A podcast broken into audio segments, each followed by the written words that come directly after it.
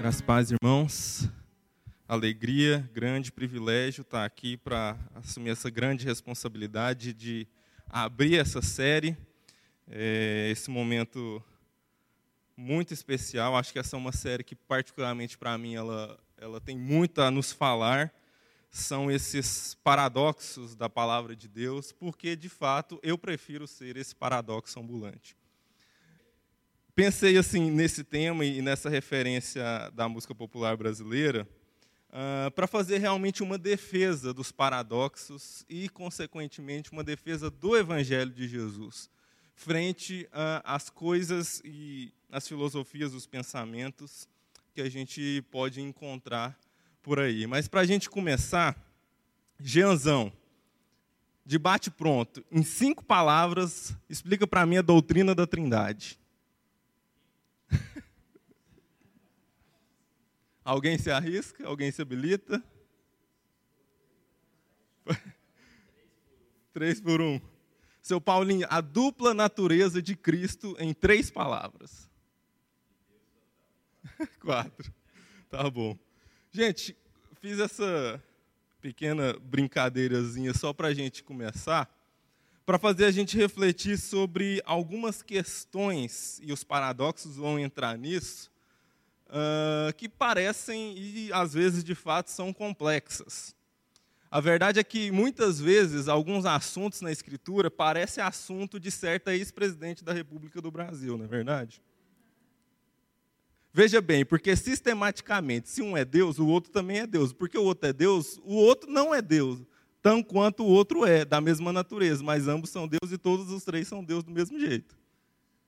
Então, essas coisas que são os paradoxos, são essas coisas que parecem se misturar os conteúdos, que trazem complexidades ao que a gente entende pelo Evangelho, mas que também nos oferecem portas para fugir de certas questões do pensamento do nosso mundo, que, como a gente vai ver, nos tira daquilo que é a verdade concisa e completa do Evangelho de Jesus. O apóstolo Pedro chega a falar lá em 2 Pedro capítulo 3, versículo 16, que Paulo falou de coisas difíceis né, de entender e que às vezes há algumas questões que a gente não entende assim de primeira, mas que essas coisas a gente vai perceber, e esse é um grande paradoxo, de que elas estão acessíveis ao pequenino, ao que não entende, e a gente vai ver isso no texto que a gente vai ler. Então, abra sua Bíblia, por favor. 1 Coríntios, capítulo 1. Primeira carta de Paulo aos Coríntios, capítulo 1. Vamos ler a partir do versículo 18. Pois a mensagem da cruz é loucura para os que estão perecendo, mas para nós que estamos sendo salvos, é o poder de Deus. Pois está escrito: Destruirei a sabedoria dos sábios e rejeitarei a inteligência dos inteligentes. Onde está o sábio? Onde está o erudito? Onde está o questionador desta era? Acaso não tornou Deus louca a sabedoria deste mundo? Visto que na sabedoria de Deus o mundo não o conheceu por meio da sabedoria humana, agradou a Deus salvar aqueles que creem por meio da loucura da pregação. Os judeus pedem sinais miraculosos e os gregos procuram sabedoria. Nós, porém, pregamos Cristo crucificado, o qual de fato é escândalo para os judeus e loucura para os gentios. Mas para os que foram chamados, tanto judeus como gregos, Cristo é o poder de Deus e a sabedoria de Deus. Porque a loucura de Deus é mais sábia que a sabedoria humana, e a fraqueza de Deus é mais forte que a força do homem. Irmãos, pensem no que vocês eram quando foram chamados. Poucos eram sábios segundo os padrões humanos, poucos eram poderosos, poucos eram de nobre nascimento. Mas Deus escolheu o que para o mundo é loucura, para envergonhar os sábios, e escolheu o que para o mundo é fraqueza, para envergonhar o que é forte. Ele escolheu o que para o mundo é insignificante, desprezado e o que nada é, para reduzir a nada o que é, a fim de que ninguém se vanglorie diante dele. Vamos orar mais uma vez. Senhor, de toda graça, misericórdia, nós nos rendemos diante de Ti, pois Tu és formoso, como acabamos de cantar. Que o Senhor enche o nosso coração de graça, que os olhos do nosso entendimento possam ser abertos para compreender, ó Deus, as verdades do Teu Evangelho. De abraçar, ó Deus, essa loucura da pregação e compreender que nela há vida e vida eterna. Essa é a nossa oração no nome de Jesus. Amém. Gente, eu vou hoje usar bastante um escritor inglês chamado G.K. Chesterton, né? J.K. ou G.K. Chesterton. O livro dele, Ortodoxia. Basicamente, o que a gente vai conversar aqui hoje é um capítulo desse livro que chama, de fato, os paradoxos do cristianismo. E ele é um escritor excelente, eu te recomendo demais a leitura dele. Você não vai só aprender muito, mas vai se divertir demais com Chesterton. Ele é muito irônico, muito engraçado. Uh, mas sobre aquelas coisas que eu estava começando a falar, sobre a complexidade de certos assuntos e, e, como isso às vezes parece que nos desanima e muita gente se afasta do estudo teológico, do estudo das doutrinas, por entender que essas coisas são complexas demais e que às vezes não vale a pena gastar tempo nisso. Mas aí o Chesterton fala o seguinte: se a crença simplesmente está certa, é um elogio dizer que ela é elaborada. Uma vareta poderia encaixar-se perfeitamente em um buraco, ou uma pedra num vão, por mero acaso. Mas uma chave e uma fechadura são ambas complexas. E se uma chave se encaixa numa fechadura, você sabe que se trata da chave certa. Então, nesse sentido, certas complexidades da doutrina cristã são um validador dela, no sentido de que, se ela é complexa, robusta, em certo sentido, é porque ela tem respostas mais eficazes do que uma simples vareta num buraco, por mero acaso. E aí a gente começa a entender, e aí a gente é, começa a perceber os paradoxos, porque aqui a gente já tem um paradoxo muito importante, porque ele fala, a Bíblia tem essa série de conhecimento, essa robustez de conhecimento, de doutrina, mas ele diz que os sábios, os entendidos, os inteligentes não podem acessá-la. E que os pequenos, os fracos, os humildes, os sem informação conseguem alcançar esse conhecimento grandioso. E aí a gente começa a entrar no entendimento do que é esse paradoxo. Aí o Wikipedia diz o seguinte, que um paradoxo é uma declaração aparentemente verdadeira que leva a uma contradição lógica ou a uma situação que contradiz a intuição comum. Em termos simples, um paradoxo é o oposto do que alguém pensa ser verdade. O evangelho em si mesmo é um paradoxo, porque ele vem para fazer com que o que todo mundo pensava ser a verdade descobrirem que acreditavam na mentira e que a verdade era outra coisa. Isso é o teor do Evangelho. Trouxe para uma humanidade caída que acreditava na força do seu braço, que a gente vai entender mais profundamente, de que na força do seu braço não há possível salvação e de que a verdade está na loucura da pregação desse Cristo crucificado. E por que, que o Evangelho é esse paradoxo? E é isso que eu quero conversar com vocês um pouco mais hoje. Se isso é uma coisa paradoxa, meio maluca, meio sem um sentido, sem uma lógica, por que, que alguém deveria abraçar essa loucura do Evangelho? Por que deveríamos não somente abraçar, mas nos sentimos encorajados a encarnar esse paradoxo, sermos paradoxos ambulantes? Por que nos deveríamos não apenas crer nos paradoxos dos evangelhos, mas nos alegrar por eles serem paradoxos? É essas coisas que eu quero conversar hoje. Em primeiro lugar, porque a própria realidade é paradoxal. E o que, isso quer dizer? No sentido de que o nosso mundo, o universo onde vivemos, é um paradoxo, em muitos e muitos sentidos.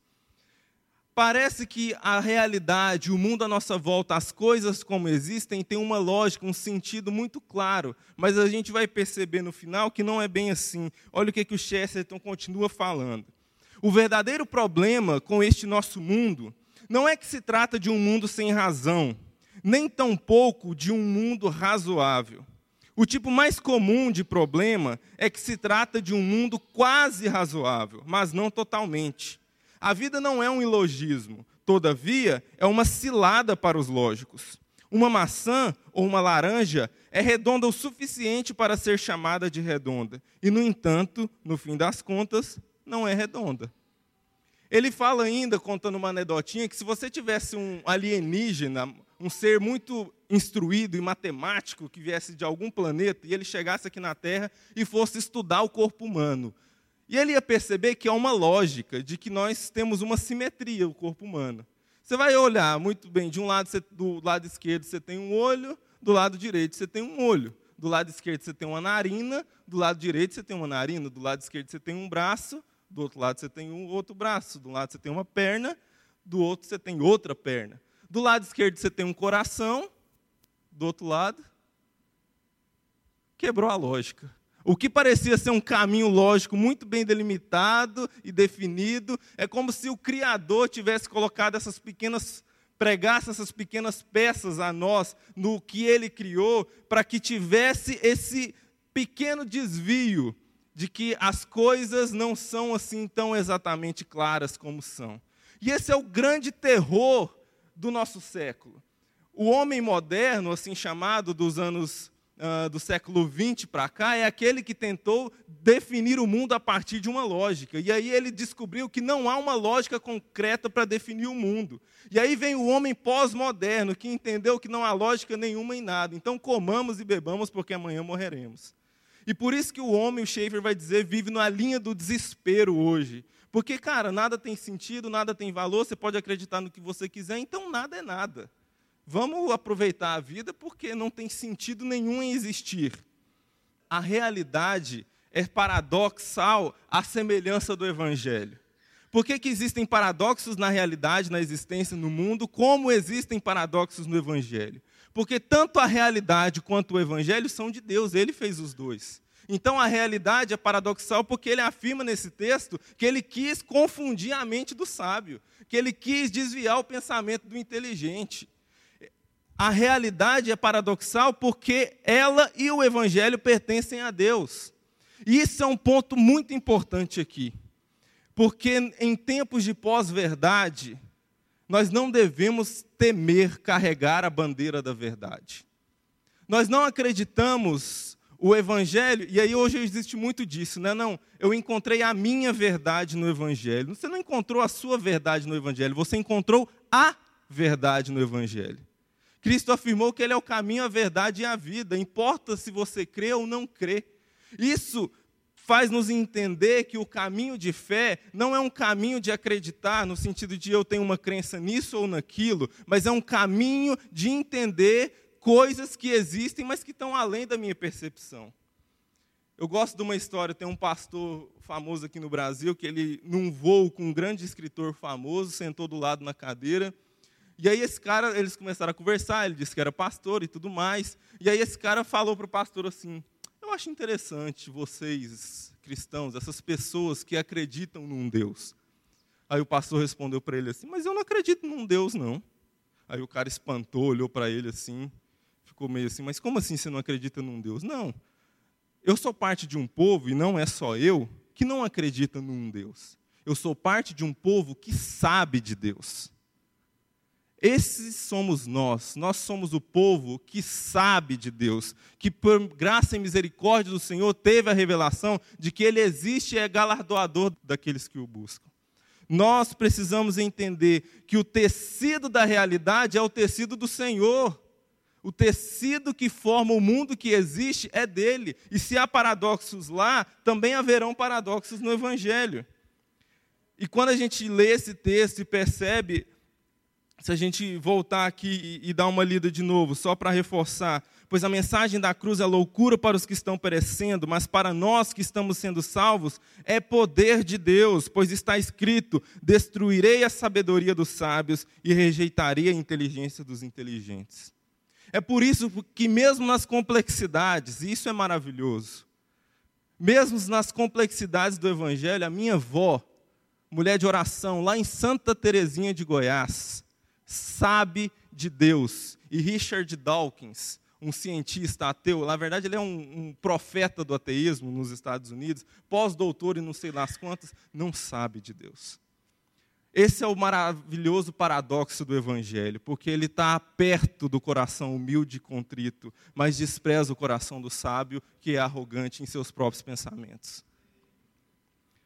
A segunda coisa a respeito do porquê o Evangelho é paradoxal e por que nós devemos nos alegrar nisso, é porque o Evangelho dá conta de toda a realidade. Nós começamos a refletir aqui no entendimento de que a, a realidade é um paradoxo, ela é paradoxal em vários sentidos, mas a grande questão a respeito do Evangelho é que ele não dá conta de uma parte da realidade, ele dá conta da realidade como um todo, e essa é a vantagem que nós temos acima de todas as filosofias e crenças que possam existir no mundo. É muito interessante o Chesterton contando um pouco da sua história. Ele fala o seguinte: ele falando assim de como ele chegou a crer no evangelho de Jesus Cristo. Ele era um ateu, um agnóstico, não acreditava em nada dessas coisas, e ele começou a ler muito vorazmente na sua juventude toda a literatura cética, toda, todo o que os ateus escreviam no seu tempo. E ele fala o seguinte: o cristianismo era atacado de todos os lados e por todas as razões contraditórias. Mal um racionalista acabara de demonstrar que ele pendia demais para o Oriente, Outro demonstrava com igual clareza que ele pendia demais para o ocidente. Mal minha indignação se arrefecera diante de sua configuração quadrada, angular e agressiva, minha atenção era novamente chamada para observar sua irritante natureza redonda e sensual. Página seguinte do meu manual agnóstico, ele fazendo uma sátira assim com toda a literatura que ele leu sobre os agnósticos e ateus, e meu cérebro ficou de cabeça para baixo. Eles me provavam no capítulo 1, para minha plena satisfação, que o cristianismo era demasiado pessimista, e depois, no capítulo 2, começavam a me provar que ele era em grande parte otimista demais. Eles me semearam na mente as primeiras fortes dúvidas da dúvida. Quando depus a última das palestras ateias do coronel Ingersoll, irrompeu um terrível pensamento tu quase me persuadiste a ser cristão. Você já parou para pensar? Você já se sentiu assim? Que você, como cristão, você não se encaixa? Olha só o que, que o, o apóstolo Paulo vai falar a respeito dessas dualidades. Porque Chester está dizendo aqui, olha, eu comecei a achar que o cristianismo era válido porque o nego chegava a falar, o, o cristianismo está muito para esse lado. Aí chegava o outro e falava, não, não, não, ele está muito para o lado de cá. Aí, olha o que, que o apóstolo Paulo fala aqui, é, no versículo 22. Os judeus pedem sinais miraculosos e os gregos procuram sabedoria. E aí, gente, afinal de contas, a gente é o povo do milagre ou é o povo da sabedoria, do conhecimento? Qual dos dois que a gente é? É muito interessante que essa dúvida, esse conflito entre judeus e gregos está muito presente na igreja evangélica hoje. Nós somos uma igreja do poder ou nós somos uma igreja da teologia, do conhecimento, do estudo? Qual das duas que nós somos? Vamos pôr um pouco mais de lenha nessa fogueira. Nós cristãos, a gente é de direita ou a gente é de esquerda? Meus irmãos, não nos encaixamos. A peça do quebra-cabeça cristão não se encaixa nos pensamentos e convicções deste mundo, porque ele escolheu as coisas loucas para envergonhar as que são sábias. Nós somos parte de um povo, e isso me alegra, e por isso que eu prefiro ser esse paradoxo ambulante, esse ser híbrido, essa pessoa estranha, que não consegue se encaixar nos padrões e conceitos desse mundo, porque nós entendemos algo que está muito além de qualquer coisa a respeito dessas ilações sobre o lado que eu tenho que escolher. Eu não sou de lado nenhum, nós somos de cima. O nosso pensamento está no alto onde Cristo vive.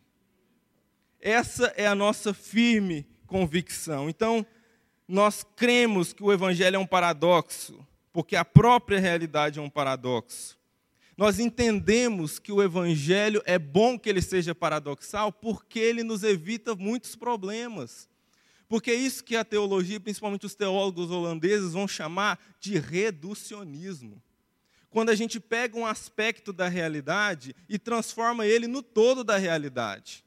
O cara que é judeu, ele vai ler a, a, realidade a partir de que todas as coisas da parte de Deus têm que ser miraculosas, têm que ser coisas supremas, assim, fogos de artifício, é, cego vendo, coxa andando. Aí o cara do outro lado vai dizer: não, essas coisas são lá da, da época, o que importa mesmo é estudar a Escritura, e ele coloca toda a vida, todo o coração nele em estudar, estudar, estudar, e nunca pratica nada daquilo que está aprendendo com a Escritura. Um acha que nós temos que cuidar demais dos órfãos, da viúva, o outro fala que nós temos que abrir o mercado e tudo mais. O que, que o cristão faz? Depende, cara. Depende do que Deus está nos direcionando e colocando o nosso coração naquela direção para fazer a vontade dele. Porque o evangelho, ele é paradoxal justamente porque ele consegue abranger a realidade como um todo, em todos os seus paradoxos. E é esse evangelho integral, inteiro, completo, que nós nos alegramos e nos regozijamos nele. E por último, por que nos alegrar nos paradoxos do evangelho? Porque ele foi feito para envergonhar os fortes. Eu fiquei muito tentado a colocar aí nesse título para tirar uma onda com os mitos. Essa galera que está mitando por aí, eu acho que isso não combina muito com o teor desses paradoxos do Evangelho. Olha só, é muito interessante. Vamos ler o versículo 23. O que, que o versículo 23 diz para a gente?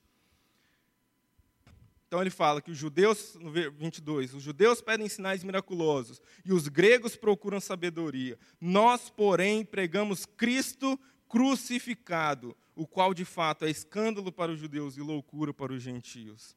Gente, o que está no centro da pregação louca do Evangelho? Cristo crucificado. Esse, e a gente vai caminhando, você vai perceber que os paradoxos que a gente for ver daqui para frente, quase todos eles vão ser derivados desse único paradoxo supremo. O nosso supremo paradoxo é que o nosso líder, o nosso rei, o nosso mestre, aquele que manda em nós, ele venceu ele venceu a guerra e ele venceu perdendo. O ato mais glorioso e poderoso que o nosso Salvador fez, ele fez pregado numa cruz, abandonado pelo Pai. Ele ganhou a vitória sobre a vida e propiciou para nós a vida eterna através da sua própria morte. Esse é o paradoxo supremo. Foi perdendo que Cristo conquistou todas as coisas e é chamado de Senhor sobre todas elas. Se no centro da nossa crença, da nossa fé, da nossa pregação, que é loucura para os que estão perecendo, está um Cristo crucificado, os nossos paradoxos vão estar sempre ligados a isso. É quando eu sou fraco, é que eu sou forte. Aquele que quiser ser alguma coisa, que se entregue pelos outros. Se alguém te dá um tapa na cara, oferece a outra. Porque o apóstolo Paulo vai continuar a partir do versículo 27. Mas Deus escolheu o que para o mundo é loucura, para envergonhar os sábios, e escolheu o que para o mundo é fraqueza, para envergonhar o que é forte. Ele escolheu o que para o mundo é insignificante, desprezado e o que é nada, para reduzir a nada o que é, a fim de que ninguém se vanglorie diante dele. Porque esse é o grande problema que faz com que Deus tenha que usar paradoxos para lidar com a gente. Porque desde Adão, a gente absorveu uma verdade falsa de que eu tenho a, a plena capacidade de me tornar como Deus. O que Adão e Eva quiseram fazer? Se tornar como Deus adquirir a força, se tornar soberanos, onipotentes, pomposos, com poder e autoridade. Essa foi o erro lá no, lá no Éden. E o que, que o ser humano tem feito desde então? Achar que, de alguma forma, ele tem capacidade de viver pelas suas próprias forças, achar que ele é forte, que ele é potente, que ele tem condição de que, com sua mente brilhante, e é isso que a palavra de Deus, os paradoxos do Evangelho solapam, suplantam completamente aqui.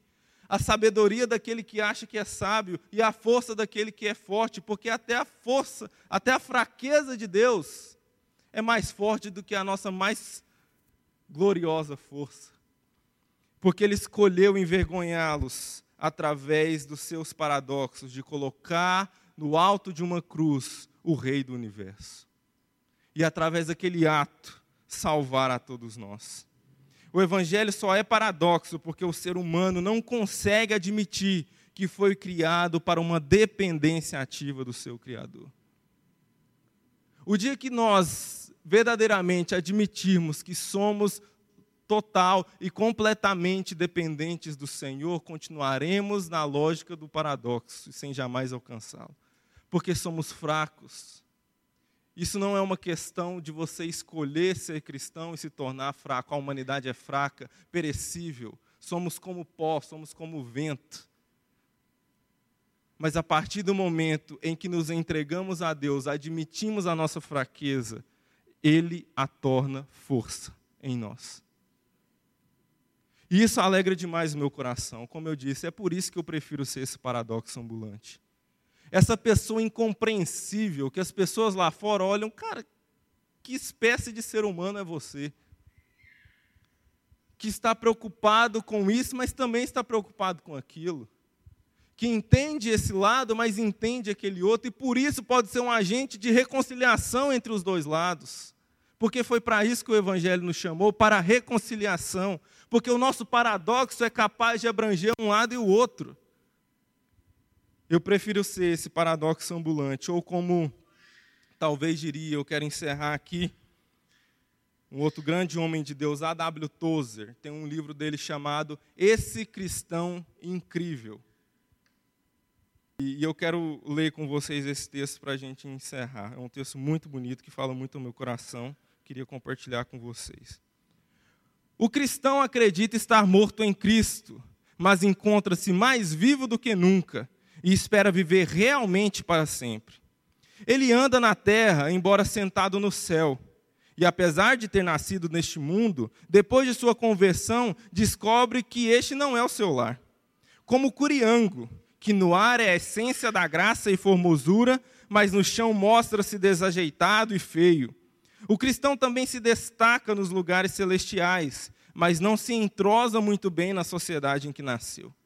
O cristão logo aprende que, se quiser alcançar vitória como um filho do céu entre os homens da terra, não deve seguir os padrões adotados comumente pela humanidade, mas exatamente o sentido oposto. Para salvar-se, corre perigo, perde a vida a fim de ganhá-la, e existe a possibilidade de perdê-la se tentar conservá-la. Ele desce para subir, se se recusa a descer, é porque já está embaixo, mas quando começa a descer, está subindo. É mais forte quando está mais fraco, e mais fraco quando se sente forte. Embora pobre, tem poder para tornar ricos a outros. Mas quando se enriquece, sua capacidade de enriquecer outros se esvai. Ele tem mais quanto mais dá, e tem menos quando possui mais. Ele pode estar, e no geral está, no alto quando mais humilde se sente, e tem menos pecado quanto mais se torna consciente do pecado. É mais sábio quando reconhece que nada sabe, e tem pouco conhecimento quando adquire grande cultura. Algumas vezes faz muito quando nada faz, e avança rápido ao manter-se parado. Consegue alegrar-se nas dificuldades e mantém animado o coração mesmo na tristeza. O caráter paradoxal do cristão revela-se constantemente. Por exemplo, ele crê que está salvo agora, mas não obstante, espera ser salvo mais tarde e aguarda alegremente a salvação futura. Ele teme a Deus, mas não tem medo dele. Sente-se dominado e perdido na presença de Deus. Todavia, não há lugar em que tanto deseja estar como nessa presença. Ele sabe que foi purificado de suas faltas, mas sente-se penosamente cônscio de que nada de bom habita em sua carne. Ele ama, acima de tudo, alguém a quem jamais viu. E, embora seja ele mesmo pobre e miserável, conversa familiarmente com aquele que é o rei. de todos os reis e Senhor dos senhores, não percebendo qualquer incongruência nisso. Sente que de si mesmo é menos que nada. Entretanto, crê firmemente ser a menina dos olhos de Deus e que por sua causa o Filho Eterno se fez carne e morreu na cruz vergonhosa. O cristão é um cidadão do céu, mostrando-se leal a essa cidadania sagrada. Ele pode, porém, amar seu país neste mundo com tal intensidade de devoção comparável àquela que levou John Knox a orar: Ó oh Deus, dá-me a Escócia ou morrerei. Com entusiasmo aguarda entrar naquele mundo brilhante lá de cima, mas não tem pressa de deixar esta terra. E mostra-se perfeitamente disposto a esperar o chamado de seu Pai Celestial. Sente-se também incapaz de compreender porque o incrédulo deve condená-lo por isso tudo lhe parece tão natural e correto dentro das circunstâncias que não vê qualquer inconsistência nisso. O cristão que leva a cruz é, além de tudo, um pessimista confirmado e um otimista que não pode ser igualado por ninguém mais neste mundo. Quando olha para a cruz, é um pessimista, pois sabe que o mesmo juízo que caiu sobre o Senhor da glória condena nesse ato único toda a natureza e todo o mundo dos homens. Ele rejeita qualquer esperança humana fora de Cristo, pois sabe que o mais nobre esforço do homem não passa de pó edificado sobre pó. Todavia, o seu otimismo é calmo e repousante. Se a cruz condena o mundo, a ressurreição de Cristo garante o triunfo final do bem em todo o universo. Através de Cristo, tudo acabará bem e o cristão aguarda a consumação cristão incrível. Que sejamos cristãos incríveis na presença do nosso Senhor. Que vivamos os paradoxos com toda alegria e liberdade, sabendo que em Cristo todas as coisas foram consumadas e nós temos paz com Deus. Vamos orar? Deus, graças te damos mais uma vez pelo teu evangelho maravilhoso pela graça a nós derramada na cruz do Calvário. Porque, ó Deus, o Senhor decidiu, na sua infinita sabedoria, escolher a mim, que sou fraco, que sou pó, que sou nada, para envergonhar aqueles que acham que são alguma coisa. Não, ó Deus, para que eu me sobreponha sobre eles, mas para que a graça do Senhor aumente e ninguém se vanglorie. Que o teu nome seja glorificado nas nossas vidas, ó Pai. Que possamos, ó Deus, confiadamente apegarmos-nos ao Senhor e entender que o Senhor nos chamou para sermos esses cristãos incríveis, que conseguem, ó Deus, ser instrumento do Senhor para reconciliar um mundo que está dividido entre faces opostas, que não consegue compreender o caráter paradoxal do que o Senhor criou no mundo.